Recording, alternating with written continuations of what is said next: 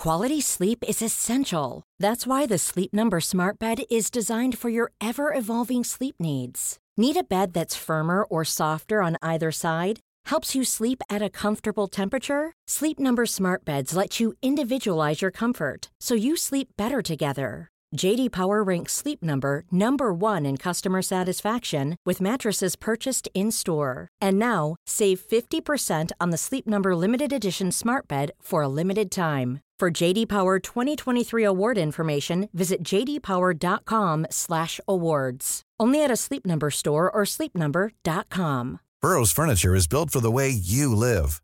From ensuring easy assembly and disassembly to honoring highly requested new colors for their award-winning seating, they always have their customers in mind. Their modular seating is made out of durable materials to last and grow with you. And with Burrow, you always get fast, free shipping.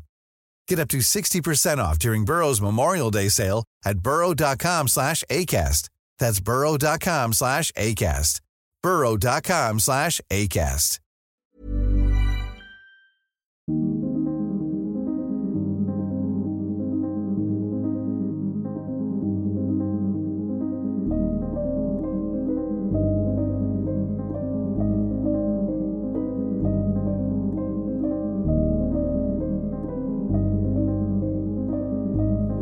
Podcast Over and Out. Alors, l'histoire qui suit est une histoire qui a grandement affecté le Japon. Euh, C'est une histoire assez populaire. euh, elle est quand même connue, étrangement, parce que souvent, les, histoires qui se passent en Asie, en Afrique, on dirait que ça vient moins, euh, ça arrive moins jusqu'à nous, là, en Amérique du Nord ou en Europe. Euh, fait que voilà, mais cette histoire, quand même, elle ben, elle a quand même été partagée pas mal. Donc, cette histoire prend place dans la grande ville de Tokyo, plus précisément en banlieue de Tokyo à Setagaya. L'histoire commence le 30 décembre 2000, la journée avant les célébrations du Nouvel An, qui est une euh, tradition assez populaire au Japon. On célèbre ça en grand, mais pour une famille, cette journée marquera la fin de leur vie.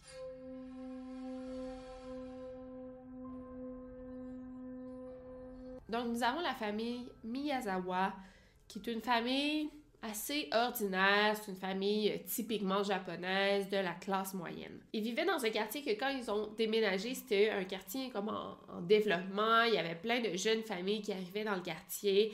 Euh, c'était génial euh, pour cette famille. Ça faisait 10 ans qu'ils étaient là. Mais depuis quelques années, toutes les familles sont parties, ont carrément déserté ce quartier. Au moment des faits, il y était seulement quatre familles à y habiter. Euh, c'était en, train de devenir vraiment une ville fantôme. Je sais pas pourquoi, j'ai pas trouvé l'information, mais euh, c'est un quartier super populaire, puis ça s'est déserté comme en 10 ans. Donc nous avons le père, Mikio Miyazawa, qui est un homme de 44 ans qui travaille dans une, ben, une grosse business, une grosse compagnie internationale. Il travaille en marketing. C'est une compagnie qui faisait affaire avec des grandes marques telles que euh, Microsoft, Nissan, euh, Xerox, etc. Mikio avait beaucoup d'amis, s'entendait bien avec tout le monde, tout le monde l'appréciait et tous les articles disent la même chose à son sujet. En fait, c'était pas du tout le genre à se faire des ennemis. Sa femme et lui avaient une vie plutôt tranquille. Sa femme, Yasuko Miyazawa, une femme de 41 ans, elle était professeure et elle aussi, elle était pas mal aimée de tous. Ensemble, le couple avait deux enfants. On avait la petite Nina de 8 ans euh, qui était en deuxième année. Euh, C'était une petite fille qui faisait du ballet et du soccer, euh, du football. Et le petit Rei de 6 ans, qui était un petit garçon qui allait, allait super bien à l'école, sauf qu'il avait un léger retard de langage, donc il avait la difficulté à faire des phrases, à bien s'exprimer. Ça inquiétait quand même les parents, mais il avait fait appel à un professionnel pour ben, l'aider à s'améliorer. À cet âge-là, c'est assez normal, à 6 ans, d'avoir des petits problèmes à ce niveau-là. Donc, les Miyazawa vivaient dans une assez grosse euh, maison qui était divisée en deux, puis ça faisait comme deux appartements dans la maison. Euh, mais la maison n'était pas reliée euh, par l'intérieur, fallait sortir euh, pour accéder à l'autre appartement. Et dans l'autre partie de la maison, en fait, il y avait la mère de Yasuko qui y vivait, et aussi la sœur de Yasuko et son mari qui y vivaient temporairement. Donc, au moment des faits, quand tout ça est arrivé, Il était sept à habiter sous le même toit, mais comme je vous dis, c'était vraiment deux logis à l'intérieur d'une même maison. Derrière la maison des Miyazawa, euh, il y avait un skate park qui venait juste d'être construit. Donc, je crois qu'au moment où ils ont acheté la maison, il n'y avait pas ce skate park qui a été, construit par la suite. Euh, c'était vraiment carrément à l'arrière. Il y avait juste une petite clôture qui séparait le parc euh, de la cour de la maison des Miyazawa.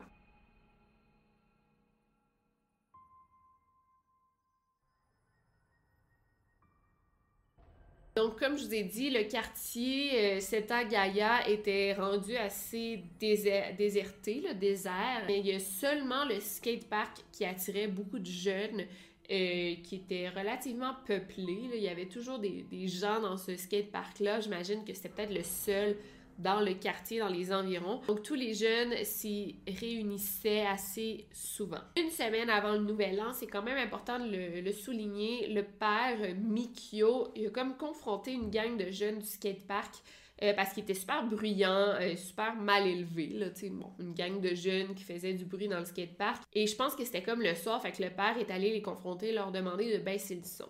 Apparemment que cette euh, gang de jeunes-là, il y a un témoin qui a vu ça, apparemment que c'était un groupe de motards du nom de Bosso-Zuku. Fait que ça se pourrait que le père s'en soit pris à de mauvaises personnes. Mais en même temps, il n'a pas été impoli, il a juste demandé de baisser le son, il s'est fâché un petit peu.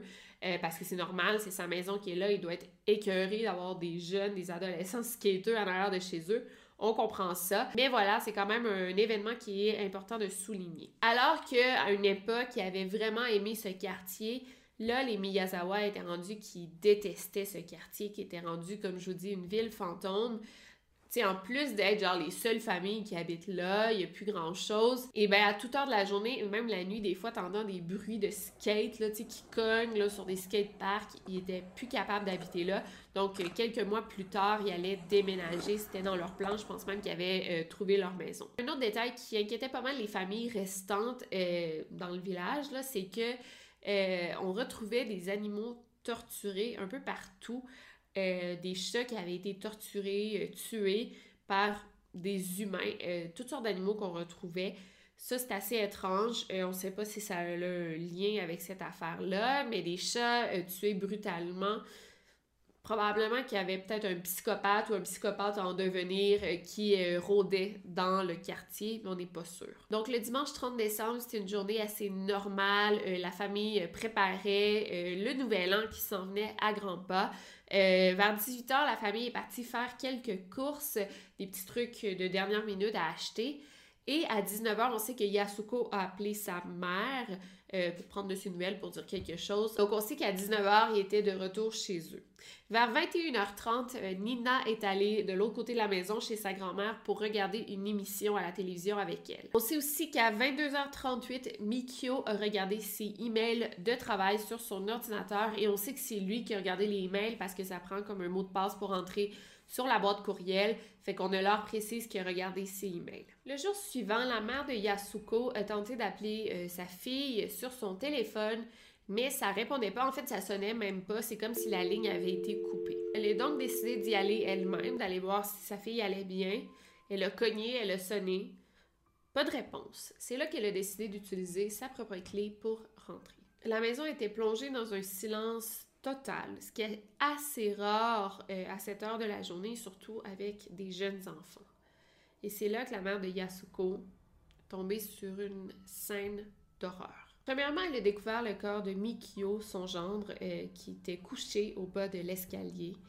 Euh, il était couché dans une mare de sang et il avait été poignardé à plusieurs reprises. Moi, je me demande pourquoi en voyant ça, elle n'est pas partie en courant, mais en même temps, elle devait s'assurer que le reste de sa famille allait bien. Qu'est-ce qui s'est passé? Donc, la femme a monté les marches. C'est là qu'elle a vu le corps de sa fille ainsi que sa petite fille Nina, toutes les deux mortes. Finalement, elle a trouvé le corps du petit Rei dans son lit, il avait été étranglé.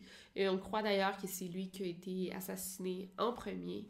Et face à toutes ces horreurs, traumatisée, la femme est partie en courant pour enfin appeler la police. Les policiers n'ont pas tardé à arriver sur les lieux pour enfin commencer l'enquête. En faisant l'autopsie de Mikio, on peut voir qu'il a été euh, poignardé spécifiquement au cou.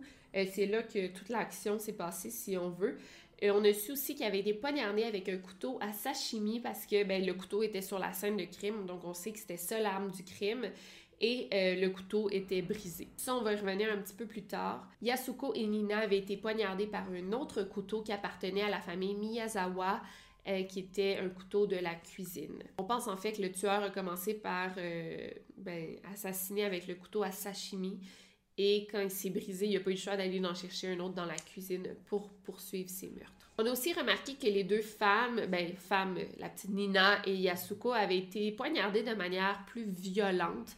Bon, c'est sûr que euh, un meurtre, c'est violent, mais les deux femmes avaient été poignardées même après leur mort. Donc, elles étaient déjà mortes et le tueur continuait à les poignarder. On voit souvent ça dans des cas de ben, des crimes, des meurtres de haine, soit quand le tueur connaît sa victime, euh, donc ça va être dans un moment de rage, il va genre euh, poignarder sans arrêt parce qu'il est enragé. Ou là, on peut voir ça comme un crime de haine. Est-ce que le tueur aimait les femmes? Pourquoi il n'a pas poignardé de manière si violente le père et le, le petit gars, le Ray? Pourquoi juste les deux filles ont subi ce sort? Et en voyant ça, on se demandait comment l'homme était entré euh, dans la maison parce que rappelez-vous que la porte était verrouillée et la mère de Yasuko a dû utiliser sa clé pour entrer. Mais en fait, on pense qu'il était entré par la, fenêtre de la salle de bain du deuxième étage qui donne directement sur le skate park. Donc, il aurait pu comme sauter sur la clôture et euh, entrer euh, par la fenêtre. La scène de crime contenait énormément de preuves. C'était loin d'être la scène de crime parfaite. En fait, c'était même ridicule à quel point le tueur a laissé plein de trucs derrière lui. C'est clairement pas l'œuvre d'un professionnel. En fait, ça devait être son premier meurtre. C'était super mal organisé. Premièrement, le tueur a laissé les deux armes du crime sur la scène de crime, ce qui a énormément aidé les policiers à pouvoir euh, visualiser qu'est-ce qui s'était passé. Euh, puis ça aide beaucoup dans l'enquête. Et là, je dis le tueur, ça peut être une tueuse, mais on pense vraiment que c'est un tueur avec les informations que je vais vous donner. Donc, le tueur. Aussi, on a remarqué qu'il y avait la trousse de premiers soins qui était ouverte et il y avait un bandage ensanglanté sur Nina. Donc, sûrement que on pense que bon, le petit Ray s'est fait euh, étrangler en premier. Après, l'homme s'en est pris au père. Et là, les deux femmes ont comme tenté d'aller soigner le père avec la trousse de premiers soins mais le tueur les a attaqués avant qu'elle puisse euh, sauver le père. Un peu dégueulasse la partie qui suit, là, euh, désolé. Euh, dans la toilette du deuxième étage, il y avait un gros caca là, dans la toilette. L'homme n'avait pas tiré la chasse d'eau.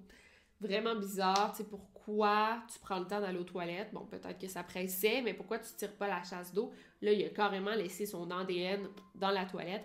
D'ailleurs, ça me fait penser à l'affaire de Amanda Knox, que j'ai déjà parlé également. Il y avait comme une histoire de toilette là aussi dans, cette affaire-là. On a analysé les selles et on a pu trouver euh, l'ADN de l'homme, mais surtout on a pu savoir que l'homme avait mangé qu'est-ce qu'il avait mangé avant de commettre les meurtres, ce qui est quand même intéressant. Il avait mangé un repas d'épinards au sésame et des haricots verts. Puis il y a beaucoup de gens sur les forums qui ont comme analysé cette histoire-là qui disent que c'est vraiment un repas typique euh, japonais, un peu ennuyant d'ailleurs, que ta mère va te préparer. C'est vraiment un comfort food qu'un homme préparait pas pour lui-même, mais qu'une mère préparerait pour son enfant. Fait qu'il y en a plein qui sont venus à la conclusion que l'assassin vivait chez sa mère. Là, c'est pas ma culture, je sais pas à quel point c'est révélateur ces informations-là, mais il y a beaucoup de, détectives ou même des web sleuths qui en sont venus à cette conclusion avec ce que l'homme aurait mangé, que ça soit que c'était un homme qui habitait chez sa mère. Bon, c'est peut-être un petit peu tiré par les cheveux, mais bon, euh, je, je sais, je connais pas ça assez pour vous dire si oui ou non c'est crédible. Partout dans la maison, il y avait des traces de pas ensanglantées, euh, soit les chaussures de l'assassin, et il y avait du sang comme mélangé avec de la terre. Et là, écoutez bien ça. Grâce aux traces de pas, on a pu déterminer euh, le modèle de chaussures que portait l'assassin. C'était des Slazenger Shoes. C'était un type de, chaussures très très populaire au Japon à cette époque. Euh, fait que là, ça aide pas beaucoup parce que tous les jeunes hommes en portaient. Mais la pointure qu'on a retrouvée, c'était pas une pointure qui se vendait au Japon, donc c'était peut-être une demi-mesure, par exemple, des 8,5 là, au lieu de des 8 et des 9. Et cette pointure en soi se vendait seulement en Corée du Sud. Euh, fait que l'homme s'est procuré ses chaussures en Corée du Sud. Bon, peut-être qu'ils achetaient ailleurs, si on sait pas mais euh, ça nous donne un bon indice que peut-être que l'homme était coréen. On a aussi trouvé des serviettes et des serviettes sanitaires ensanglantées sur la scène de crime. Donc, on croit que le tueur était blessé. Donc, peut-être que Mikio s'est comme défendu au moment des meurtres et le tueur s'est blessé et là, il saignait. Donc, il a pris comme une serviette puis des serviettes sanitaires comme pour éponger le sang, mais il a tout laissé sur la scène de crime. Encore là, il a laissé son ADN partout. Le tueur a aussi laissé son chandail qu'il portait au moment des meurtres. Genre, c'est fou, là.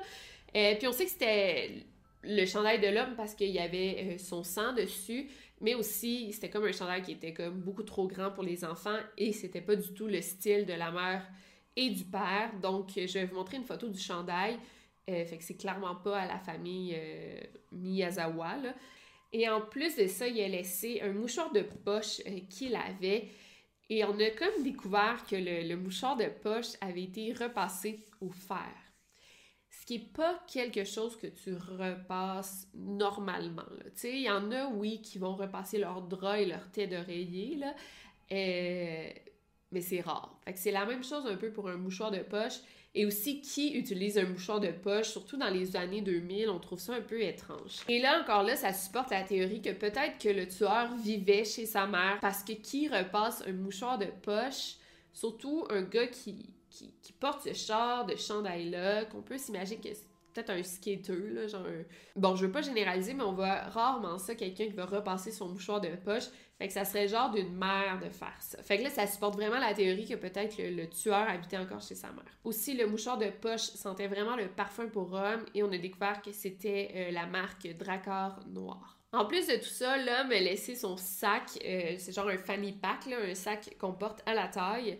À l'intérieur, il contenait du euh, tape, donc du genre de, du scotch tape pour les skateboards. Fait qu'encore là, ça supporte la thèse que c'était un, un, skater, un skater. Euh, il y avait une bouteille de parfum Dracar noir et dans le sac, il y avait aussi euh, des grains de sable. Et là, c'est vraiment fou à quel point on est comme avancé dans la technologie, dans les études, en fait, juste à cause de quelques grains de sable qu'on a retrouvés dans le fanny pack. Ça a été vraiment un élément clé pour Euh, nous faire un profil du suspect. Burrow is a furniture company known for timeless design and thoughtful construction and free shipping, and that extends to their outdoor collection. Their outdoor furniture is built to withstand the elements, featuring rust-proof stainless steel hardware, weather-ready teak, and quick-dry foam cushions. For Memorial Day, get 15% off your Burrow purchase at burrow.com slash ACAST and up to 25% off outdoor.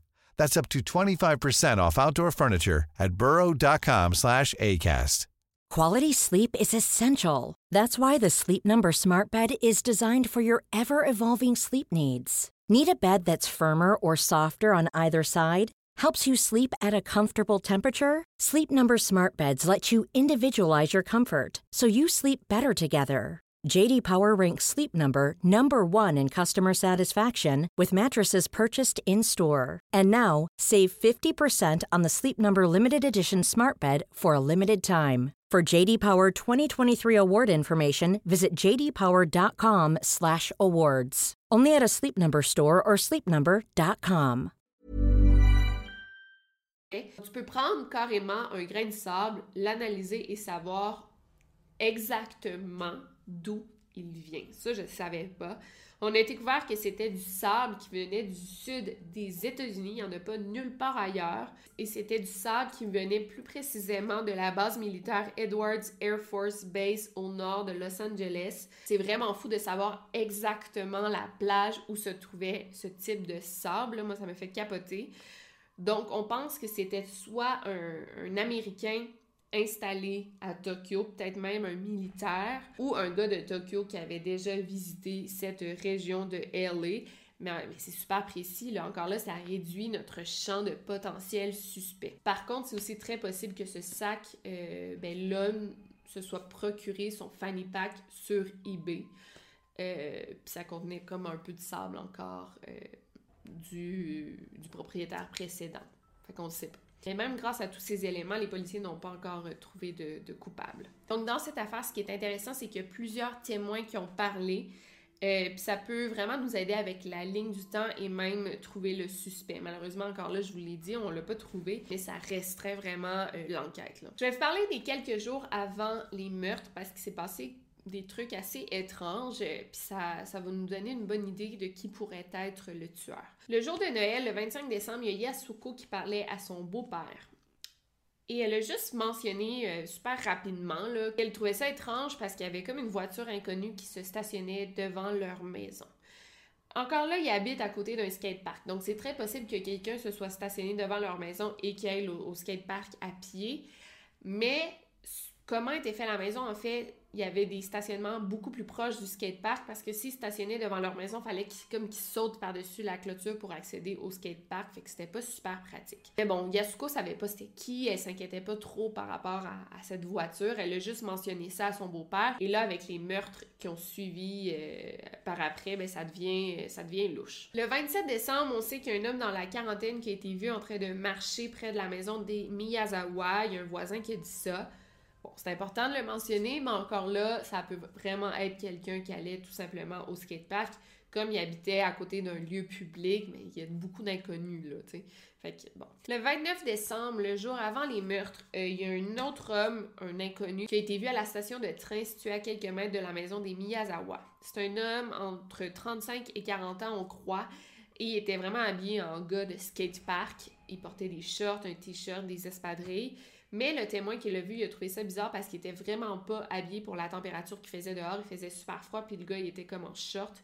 Fait qu'on a trouvé ça étrange, puis c'est à quelques mètres de la maison des Miyazawa. Ça se peut que tous ces témoignages soient en fait le même homme. Et ce qui est vraiment bizarre, c'est que quand les policiers ont entendu cette description-là, ils se sont tout de suite rappelés d'un homme qui matchait vraiment cette description et ils l'ont vu dans le marché du coin en train de s'acheter un couteau à sashimi ils sont sûrs que c'est le même homme selon la description. Donc là, c'est super intéressant parce qu'on se rappelle que Mikio a été tué avec un couteau à sashimi. Le 30 décembre, encore un homme qui fit toute cette description, il a été vu à la station de train près de la maison des Miyazawa. Peut-être qu'il était pas important dans l'affaire, surtout que c'était le 30 décembre, peut-être qu'il allait visiter de la famille, là, surtout que c'est dans le temps des fêtes, il y a beaucoup de monde qui voyage. Mais c'était comme un inconnu, il y avait personne qui l'avait vu dans le quartier avant cette journée-là. Fait que c'est une drôle de coïncidence. Ensuite, vers 22h, le soir des meurtres, il y a un témoin euh, qui marchait près du parc, puis a entendu des, personnes se disputer dans la maison des Miyazawa. C'était pas nécessairement une grosse dispute, genre des objets cassés, des cris, des pleurs. C'était juste comme un couple qui se dispute. Euh, une discussion forte, là. C'était pas super violent. Mais bon, encore là, qu'est-ce qui s'est passé. Vers 23h30, dans la, maison à côté des Miyazawa, euh, c'était peut-être la sœur de Yasuko ou son mari, euh, ils ont entendu comme un gros un gros bruit. C'est comme si c'était un bang dans le mur ou quelque chose de très, très lourd qui tombe sur le sol, un gros comme bang, genre un gros bruit. Et à peu près au même moment, il y a un témoin qui aurait vu euh, un homme en train de courir derrière la maison des Miyazawa dans le petit chemin entre le skatepark et la maison à peu près au même moment, vers 23h30. Mais à part ça, ce qui est étrange, c'est que la famille à côté, ils ont vraiment rien entendu. Ils n'ont pas entendu de cris, ils n'ont pas entendu de pleurs, ils n'ont rien entendu. Mais pourtant, il y a une famille au complet qui vient de se faire assassiner, puis c'est tes voisins, puis je comprends pas que tu rien entendu. Tu sais, par exemple, moi, là, genre, j'habite dans une maison et mes voisins, ils ont une maison pas collée du tout, une maison séparée, puis ils ferment leurs portes, puis on, l'entend, puis c'est des gros murs épais, là. Fait que je comprends pas qu'il ait rien entendu. Fait que peut-être qu'ils étaient déjà couchés. Ils ont juste entendu ce bruit lourd qui tombe. On pense que c'est peut-être quelqu'un qui était en haut des marches, qui a comme poussé euh, Mikio en bas des marches et en tombant, c'est ça qui a fait le bruit. Ah, aussi, un autre fait intéressant que j'ai oublié de mentionner, euh, Mikio a été retrouvé en vêtements de jour. donc, les, vêtements qu'il portait cette journée-là, il n'était pas en pyjama. Fait qu'on sait qu'il n'était pas au lit pendant qu'il s'est fait euh, assassiner. Il n'était pas encore couché, il était encore en vêtements de jour. Donc, le 31 décembre, six heures après les meurtres, il y a un homme inconnu qui a été admis dans un hôpital à quelques, heures de la ville de Setagaya. L'homme avait environ 30 ans, mais il n'a pas voulu donner son nom ni comment il s'était blessé. On sait juste qu'il portait un manteau noir avec des jeans. L'homme avait une blessure très très profonde à la main, on voyait même son os. Et les infirmières et les docteurs ont été vraiment surpris de voir à quel point l'homme n'était pas stressé avec sa blessure. Il était super nonchalant alors que ça devait vraiment faire mal. Aussi, en, en disant ça, je me suis posé des questions sur tu sais, l'homme, il y a sûrement des assurances. Est-ce que, tu sais, me semble quand tu vas à l'hôpital, tu dois donner une pièce d'identité euh, pour que les docteurs acceptent de te soigner. En tout cas, c'est comme ça au Québec et c'est comme ça au Mexique aussi. Euh, fait que je me pose des questions, mais bon, on n'a pas pu euh, trouver cet homme après qu'il se soit fait soigner et on n'a pas d'identité non plus. Donc, pour revenir à la scène de crime, comme je vous ai dit, le, tueur a laissé plusieurs items derrière lui. Malheureusement, c'était des items super connus que des Japonais de 20-30 ans portaient. Euh, sauf le, mouchoir de poche, mais à part ça, les vêtements, le fanny pack, tout ça, c'était comme à la mode à cette époque-là. Fait que, c'est difficile d'identifier quelqu'un avec ces objets. Et là, c'est vraiment bizarre. on a pu savoir un peu ce que le tueur a fait après les meurtres. Et, tu sais, au lieu de s'enfuir en courant, euh, ben, pour, s'en aller de la scène de crime, tu viens de commettre un quadruple meurtre. Tu dois, tu veux t'en aller le plus vite possible. Euh, ben en fait, l'homme, pas du tout. Il était super nonchalant. Il a même fait une sieste sur le sofa, genre, what? Euh, c'est pour ça qu'on pense vraiment que c'était probablement son premier meurtre parce que quelqu'un de professionnel va pas rester dans la maison par après. Mais lui, il a été vraiment relax. Fait qu'il a fait une sieste et il aurait même mangé de la crème glacée du frigo. On a vu comme des emballages, là, euh, qu'il a laissé traîner qui contenaient euh, les empreintes digitales du tueur. Fait qu'il a pris le temps de se faire un petit snack euh, après les meurtres. puis il aurait clairement pu se faire attraper. Tu sais, pas lui, les voisins, justement, la mère de Yasuko ou sa sœur aurait pu rentrer n'importe quand et l'attraper. Il avait vraiment pas peur, je pense qu'il était un peu un peu con, là. Ben, je sais pas. Tu pour laisser autant d'indices et pour rester là après des heures de temps. Même qu'à 1h18 du matin, il aurait utilisé euh, l'ordi de la famille euh, dans le bureau du rez-de-chaussée, euh, ce qui est environ une heure ou deux après les meurtres. Fait qu'on sait qu'il est resté deux heures après les meurtres. il aurait essayé d'acheter des billets de théâtre en ligne, puis genre jamais terminé sa transaction. Et après 10 minutes d'utilisation, le, tueur aurait débranché l'ordinateur. Moi, je pense qu'il devait se dire Ah, je vais effacer toutes les traces en débranchant l'ordinateur. Fait que sûrement qu'il n'était pas vraiment au courant comment ça marchait. Euh, mais voilà. Ensuite, euh, le tueur aurait comme rassemblé toutes les pièces d'identité, les cartes de crédit euh, de la famille. Il les a tous, mis, toutes mis sur la, table du salon, près du sofa. Moi, je pense qu'il pensait s'en servir. Là. Il a dit, OK, je vais, je vais en profiter pour voler les cartes de crédit, je vais pouvoir m'en servir. Et il s'est peut-être dit après, oh non, je vais me faire attraper super vite si je me sers des cartes de crédit. Fait qu'il a laissé tomber l'idée. Un autre truc super étrange qui fait que j'arrive pas à comprendre pourquoi il aurait fait ça, c'est qu'il a rassemblé plein d'effets personnels de la famille, comme des vieilles factures du père, euh, des, documents, des travaux d'école de la mère. Euh, il y avait les serviettes remplies de sang, les emballages de crème glacée. Il a comme rassemblé plein de déchets et il a comme foutu ça dans la baignoire. On sait pas pourquoi. Vraiment bizarre. Et on pense qu'avant de partir, il a comme dit Ah, ben, je vais en profiter pour voler de l'argent. Je pense que ça équivaut à environ 1000 je me rappelle pas. Mais ouais, je pense que c'est ça, 1000 Mais il a laissé plein d'argent derrière lui. Tu sais, juste dans le bureau, il y avait plein d'argent qui traînait, qu'il aurait pu prendre. Fait que clairement, le but des meurtres, c'était pas un cambriolage. Je pense juste qu'il en a profité pour voler de l'argent, là, tu sais, vite, vite. Peut-être pour retourner chez lui. Mais c'était clairement pas le but des meurtres. En 2006, grâce au sang retrouvé sur les serviettes, on a pu créer un, genre de profil ADN au tueur. Et on a découvert que le tueur était, comme on dit en anglais, mixed race. Puis on pense qu'il n'était pas euh, japonais. Donc on pense qu'il avait une ascendance du sud de l'Europe mélangée avec l'Asie de l'Est. Il était définitivement asiatique mais pas japonais. On pense qu'il était peut-être coréen ou chinois. Mais quand on a enregistré ses, empreintes digitales dans la banque de données du Japon, euh, il n'y a pas eu de match.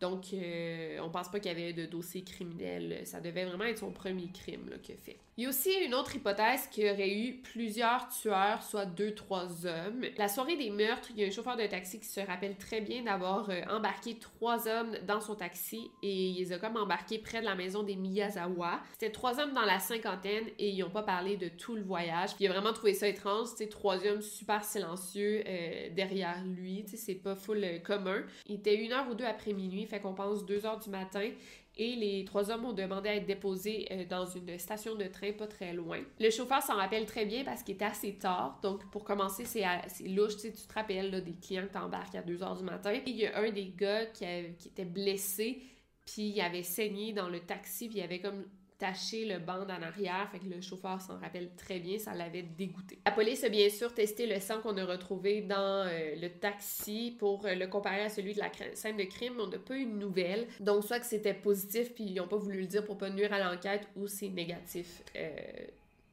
puis ils l'ont juste pas dit au public. Voilà, fait qu'on sait pas, là, c'est le même sang. La théorie des trois tueurs serait très possible. Peut-être qu'il y en a un qui a pris le temps d'aller aux toilettes parce qu'il savait clairement qu'il était pas en danger parce qu'il y avait deux de ses amis en bas. Mikio, les deux femmes et le petit Rei ont comme été tués de manière différente. Euh, tu sais, Mikio, il a été poignardé au cou. Les deux femmes ont été poignardées de manière super violente alors que le petit Rei s'est fait étrangler. Il y avait deux couteaux. Fait que ça serait très possible qu'il y ait eu plus qu'un tueur. Euh, fait qu'on se demande si c'était pas les skateurs que Mikio aurait confrontés une semaine avant les meurtres.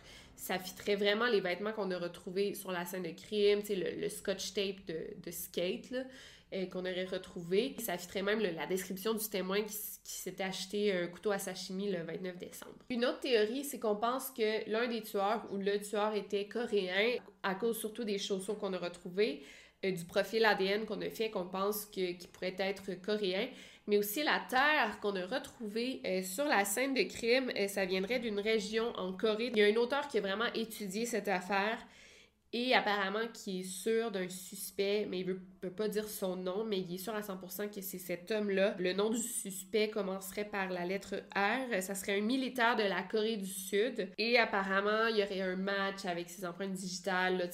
On est comme vraiment près du but, mais euh, il n'a pas été arrêté. Puis si c'est un militaire, ben encore là, ça, va avec la théorie que peut-être qu'il serait allé à Los Angeles à un moment de sa vie en tant que militaire. Donc c'est super intéressant. Ça se pourrait très bien que ça soit lui, mais tu sais, pourquoi un Coréen serait allé genre tuer quatre personnes dans un petit village au Japon?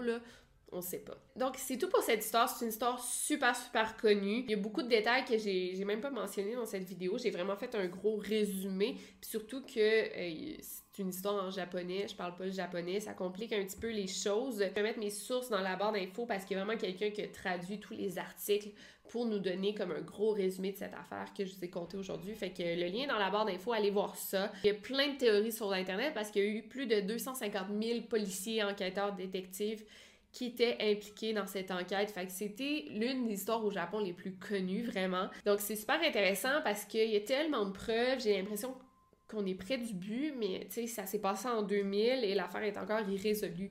Fait que, en tout cas, j'espère vraiment qu'elle va être résolue un jour, là, ne serait-ce que pour la famille, pour qu'il y ait un, sentiment de closure. La maison a été démolie en 2019 parce que je pense que ça amenait trop de mauvais souvenirs. Puis j'imagine qu'il a personne qui voulait acheter cette maison-là. Euh, fait que c'est vraiment triste, cette histoire, parce que c'est vraiment une famille qui a été tuée sans raison. Tu sais, on a, vraiment enquêté sur le background de la famille, puis il n'y avait pas d'histoire de drogue, pas d'histoire de, de dette, de jeu, rien de ça. C'est vraiment juste comme... moi, je pense que c'est un crime random, ça a été eux, euh, les victimes. Fait que c'est bien important de barrer ses portes. On voit, là, c'est vraiment con de dire ça, là, quand je dis toujours barrer vos portes, leur porte est peut-être barrée, pas leur fenêtre, mais il faut faire attention. C'est très rare que des histoires comme ça arrivent, honnêtement, qu'il y ait des inconnus qui entrent chez toi pour t'assassiner. Ça arrive jamais, là, dans les statistiques, c'est genre même pas 1%. Mais quand même, ça fait peur, ce genre d'histoire. Bon. Euh, fait que voilà, merci beaucoup d'avoir été avec moi aujourd'hui. Et pour ce qui est de Total Levy, toutes les infos sont dans la barre de description. Je vous invite à aller jeter un petit coup d'œil. Et sinon, c'était Victoria Charlton. N'oubliez pas de barrer vos portes. Over and out.